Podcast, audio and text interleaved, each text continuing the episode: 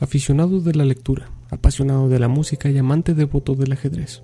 Nació y creció en Teocaltiche y dedicó su vida a transmitir sus conocimientos a los jóvenes teocaltichenses.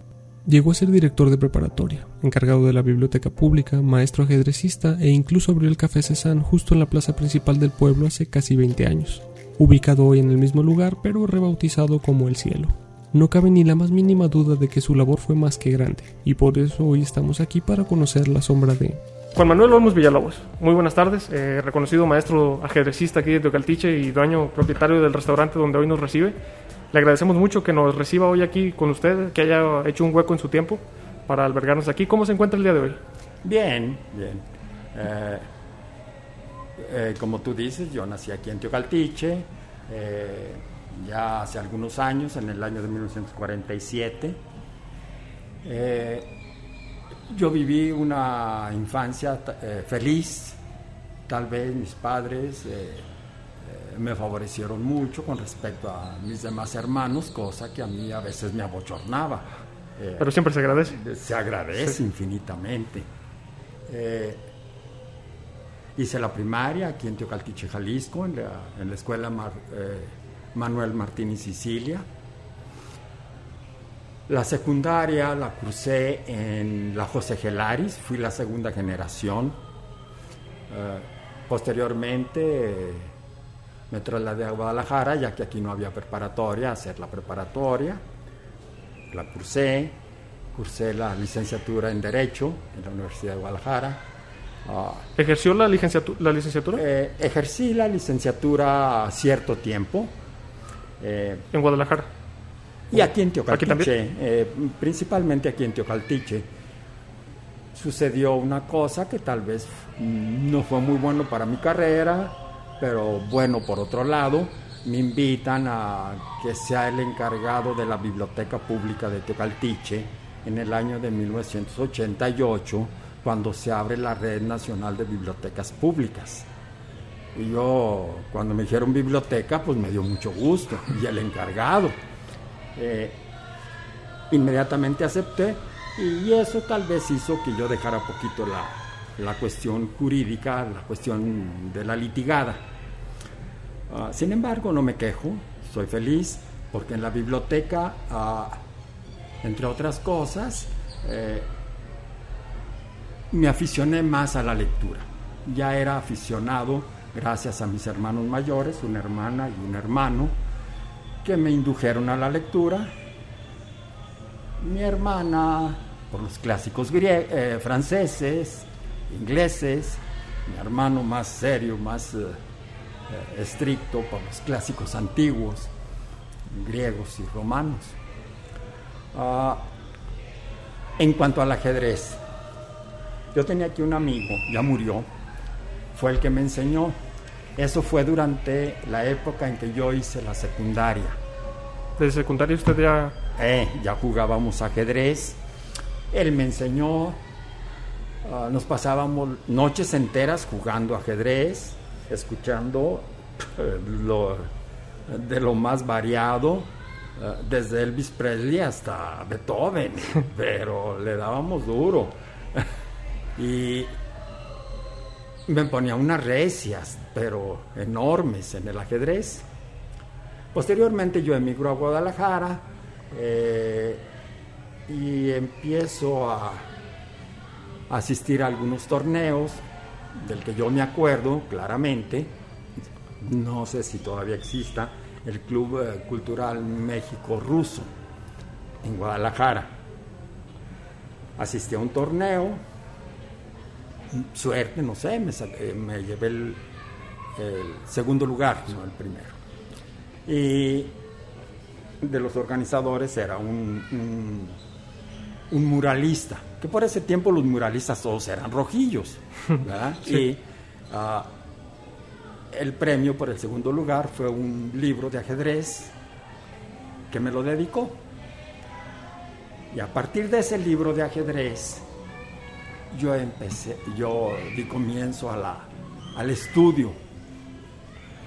En las vacaciones a Teocaltiche me encuentro con mi amigo, nos ponemos a jugar y las palizas que él me daba en los inicios se revirtieron. Entonces yo le yo le empecé a dar unas palizas enormes. Me tocó ser verdugo ahora. Eh, me convertí en verdugo. Ah, y así fue como más eh, me aficioné al ajedrez. Eh, adquirí más libros de ajedrez. entonces, pues me hice de teoría de ajedrez, las aperturas, el medio juego, finales, etcétera, táctica, estrategia, más o menos eh, eh, estaba ya bien dotado yo para poder eh, participar ya sea en torneos o incursionar en la enseñanza del ajedrez. ¿Tenía pensado un poco el incursionar en este mundo profesional del ajedrez? No, no, porque me dijeron alguien, un maestro ah, de ajedrez precisamente, me dijo, en México no te vas a mantener del ajedrez en México hay muy poca promoción para, para esto del ajedrez. Eh, de hecho, en México no hay grandes maestros de ajedrez y en otros países hay hasta 300 o, Rusia, Estados muchos. Y en México no.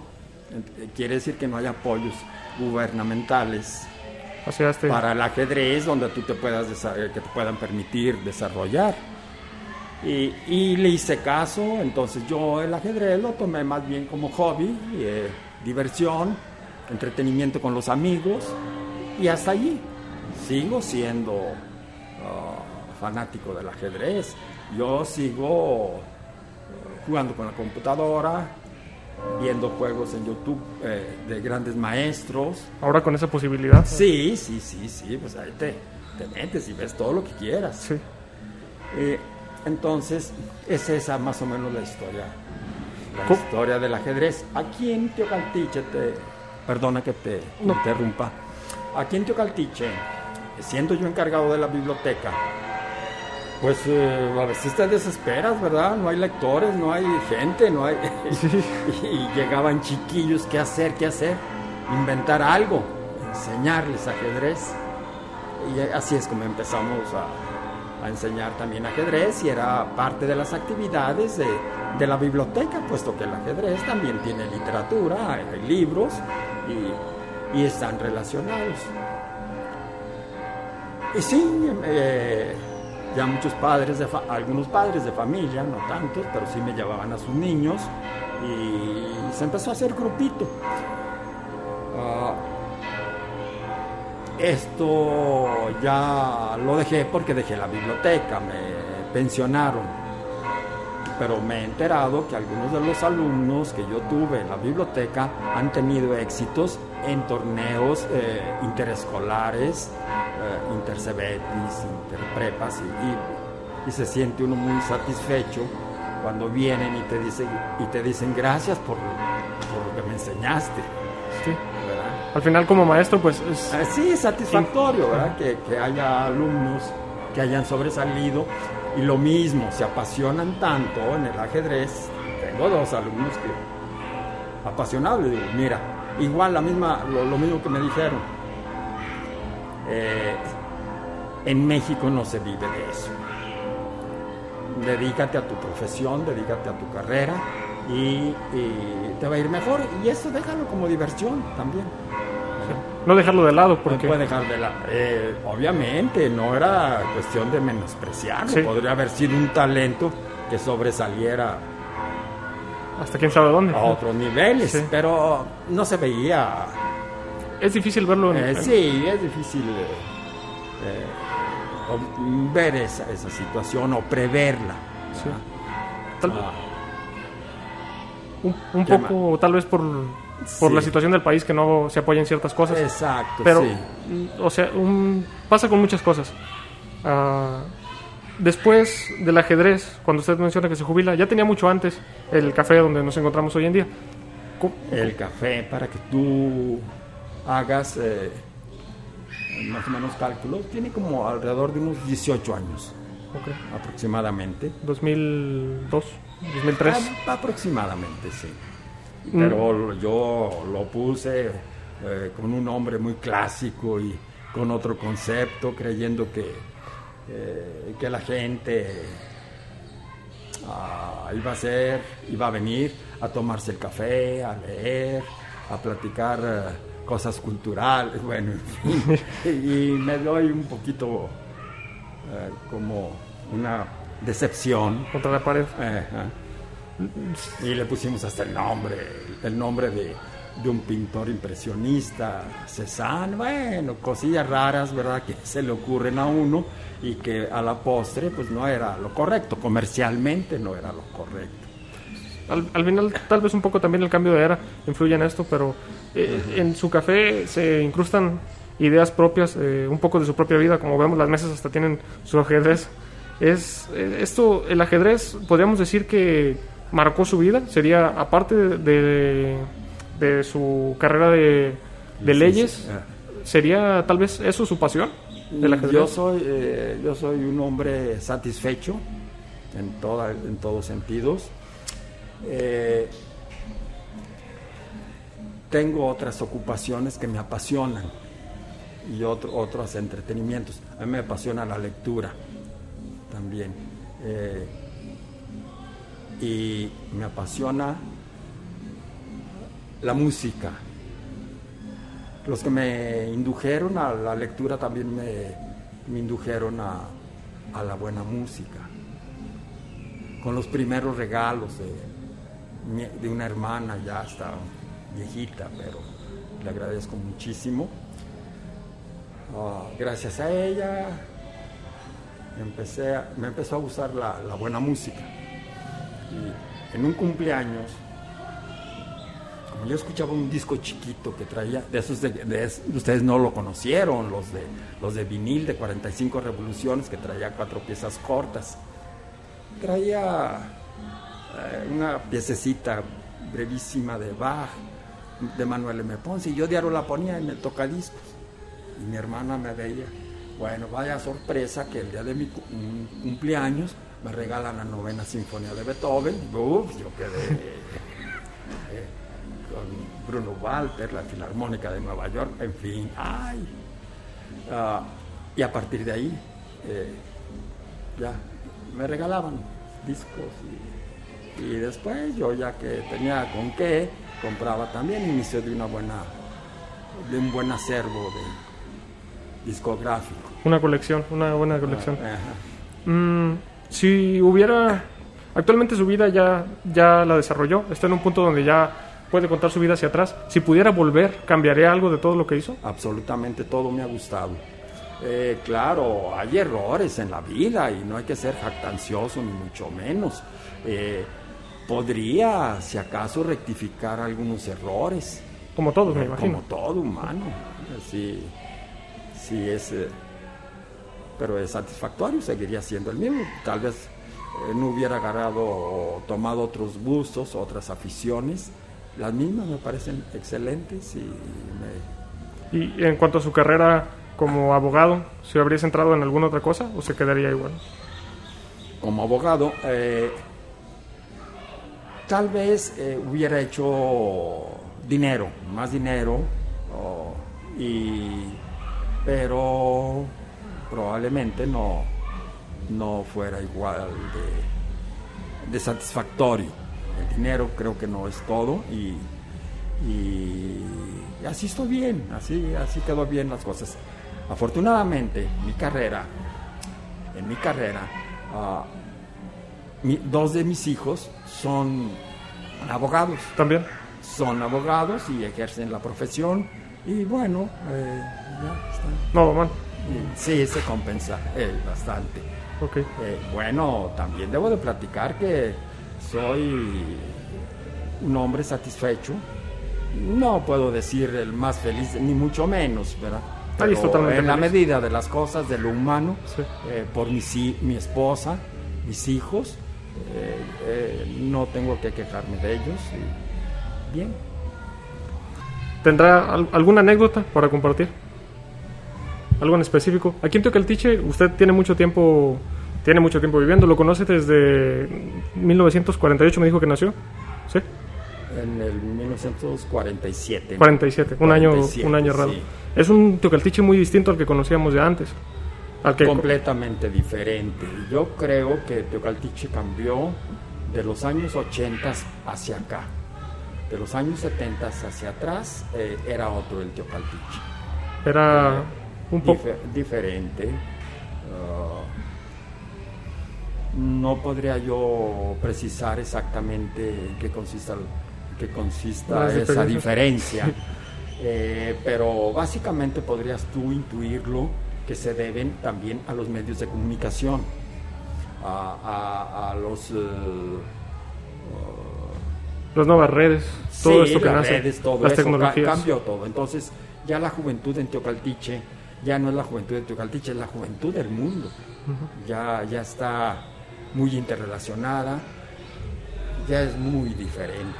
Y antes no, éramos un poco más provincianos, eh, te podrías encerrar en tu castillo y hasta allí llegabas. Al final, al, ser un pueblo, estamos encerrados en lo que nosotros conocíamos. Como usted menciona, hasta la propia gente, pues un poco con lo que comenta de la biblioteca, con lo que comenta de la idea de su café, que la misma gente al final ni siquiera se acercaba por un libro o algo así. Eh, mm, en cuanto a lo de la biblioteca, pues, eh, efectivamente, eh, en México, según las estadísticas, solamente el 2% de la población lee. Comparado, por ejemplo, con Finlandia o los países nórdicos, que leen un 80% de la, población. No estamos eh, tomando en cuenta ni considerando eh, libros de texto ni revistas. Entonces es mucho leer en esos países. Japón se lee mucho, Francia, pero sobre todo en los países nórdicos. Eh, y ese 2% yo lo constaté porque teníamos en la biblioteca nuestro, nuestra libreta de, préstamos a domicilio. Y tú ves cuántas personas te piden libros prestados. Eh, calculas, eh, sabes más o menos cuál es la población de tu caltiche. Pero también debes de calcular que, que muchas de esas personas deben de tener libros en sus casas. Y más o menos haces un cálculo y, y sí te da, sí te da el 2% y es una cantidad muy, muy pequeñita. Y también sacar quién lee más allá de la necesidad de la escuela, por decir, yo recuerdo mucho cuando me tocaba sacar libros, era más que nada porque... era la necesidad de la escuela. Te lo solicitaban en la escuela o un libro que, pues antes no... Todavía me tocó un poquito eso del internet, de que no tenías un poquito tanto acceso. Después ya vas creciendo. Pues ya que ya, ya los libros pasaron a otra cosa. Eh, de hecho, por ejemplo, yo aquí traigo como más de 500 libros. Sí, el tamaño. y se me hace bien incómodo. El mundo cambió. Sí. El mundo cambió. Totalmente. Y, eso es más o menos la trayectoria de la historia de Teocaltiche. Y, pienso yo que todo el mundo y todo el país, más o menos en esos años, dio un cambio radical. ¿Interesado usted también en la historia de Teocaltiche? Eh, me imagino que estando en la biblioteca llegó a conocer muchísimas cosas sobre el pueblo. Sí, eh, sí, más o menos estoy enterado de la, de la historia de Teocaltiche, una aproximación, no como otras personas que se dedican a, estudiar exclusivamente la historia de Teocaltiche. Eh, no me apasioné yo en ese aspecto, porque a mí me interesaba más que la historia, más que el pasado, me interesaba el progreso de Teocaltiche, más que anclarte al pasado, eh, hubiera sido muchísimo mejor eh, continuar hacia el futuro. Eh, y parece ser que muchos se anclan en el pasado y de ahí no, pero pues vemos que Teocaltiche, ah, de haber sido alcaldía mayor, ah, y que abarcaba muchísimo, muchísimo territorio, ahora está bien reducido el, municipio de Teocaltiche. Y el municipio de Teocaltiche, eh, con relación a los que lo circundan, pues está quedando atrás. Entonces, eh, ¿para qué aferrarnos a ese pasado cuando no, hemos sabido avanzar hacia el futuro? Es importantísima la historia, desde luego que sí, pero también es importante ver hacia adelante. Totalmente. Se usa mucho la comparación. Aguascalientes empezando muchísimo tiempo después de Teocaltiche y Teocaltiche aún... Yo creo que estamos... Tenemos el ejemplo de Aguascalientes, tenemos el ejemplo de Lagos de Moreno. Teniendo... Eh, Y no vayamos muy lejos, el, ejemplo de Villa Hidalgo. sí, estando eh, tan cerca y no, no poder hacer eso. Tal vez estancados un poquito en el tiempo. Estamos estancaditos. Y eh, ojalá un día ya reaccionemos y Tecaltiche ya ahora sí sea... Se levante. Se levante. Eh, fue dado a movilizarse, como comenta, estaba estuvo en Guadalajara, fue a más lugares. Sí, cómo no, eh, fui a Monterrey, saliendo de la Facultad de Derecho, un amigo me invita a, Monterrey. ¿Estuvo litigando ahí? Ah, trabajé en una empresa de autofinanciamiento, me encargaba yo de la cuestión jurídica y duré un tiempo, después eh, estuve bien, supe decir las gracias y ahí no, regresó. Como todo en la vida. ¿eh? Ahí volví a tocar el ticho. Vuelvo a tocar. Bueno, eh, estuve en Monclova, Coahuila, en lo mismo. Torreón. Ya, después de caminar un poco, te cansas y dices hay que regresar a, a, su casa. De todos estos lugares donde estuvo, ¿tiene algún recuerdo en específico? Bueno, en Torreón eh, para volver a lo del ajedrez, no es que sea obsesivo ni mucho menos, pero no hay muchas cosas importantes que contar, pero participé en el torneo de la Laguna, que es bastante fuerte de ajedrez. Eh, participan Lerdo, Gómez Palacio, Torreón, y todo lo, que es la laguna y, se practicaba un ajedrez bastante fuerte. Y me fue bien en ese torneo. Ahí conservo todavía el trofeo. El, el único que conservo, lo demás, ah, casi todo lo regalaba. Pues tenía sus fans y más y ¿Participó en más torneos aparte de estos dos? Sí, sí, sí, en Guadalajara también llegué a participar, pero todavía en Guadalajara, cuando no me venía a Teocaltiche, cuando no emigraba, cuando todavía era estudiante. Es un poquito, bueno, como ya lo había dicho, el hecho de que en México no tenemos tal vez esa oportunidad para crecer profesionalmente, pero de haber tenido, no sé, de haber nacido en algún otro lugar o de haber tenido un escenario distinto, ¿habría decidido dedicarse totalmente a eso? Probablemente sí, probablemente sí, habría, eh, si hay los incentivos, las motivaciones, eh, entonces adelante, es muy probable, tampoco. Mm, no lo sabríamos. La, verdad es que las cosas están, son como son. Sí. Mm, sobre la vida como maestro, ¿cómo, cómo es vivir Ah, le voy a hacer otra aclaración. También, eh, eh, por azares del destino, por equivocaciones, me invitaron a dar clases en la preparatoria. ¿Aquí mismo? Aquí mismo, en Teocaltiche. Duré muchos años, fui director de la preparatoria un tiempo, un buen tiempo. ¿Qué, tal es la vida de director? Feliz, muy contento. Eh, y todos los de la prepa todavía me saludan y como yo utilizaba una forma muy coloquial de dirigirme a ellos, de compañerito. Y ellos me ven, adiós compañerito. Eh, son momentos de la, de la vida agradables. Son cosas que permanecen con uno. Sí. Es, es lo que comentábamos antes, como maestros se incrustan un poco en la vida de, de, las personas en las que, con las que con las que compartieron, con las que usted dio clases, con los eh, niños con los que a los que impartió el ajedrez, con los compañeros con los que a los que dio clases en la preparatoria. Daba clases sobre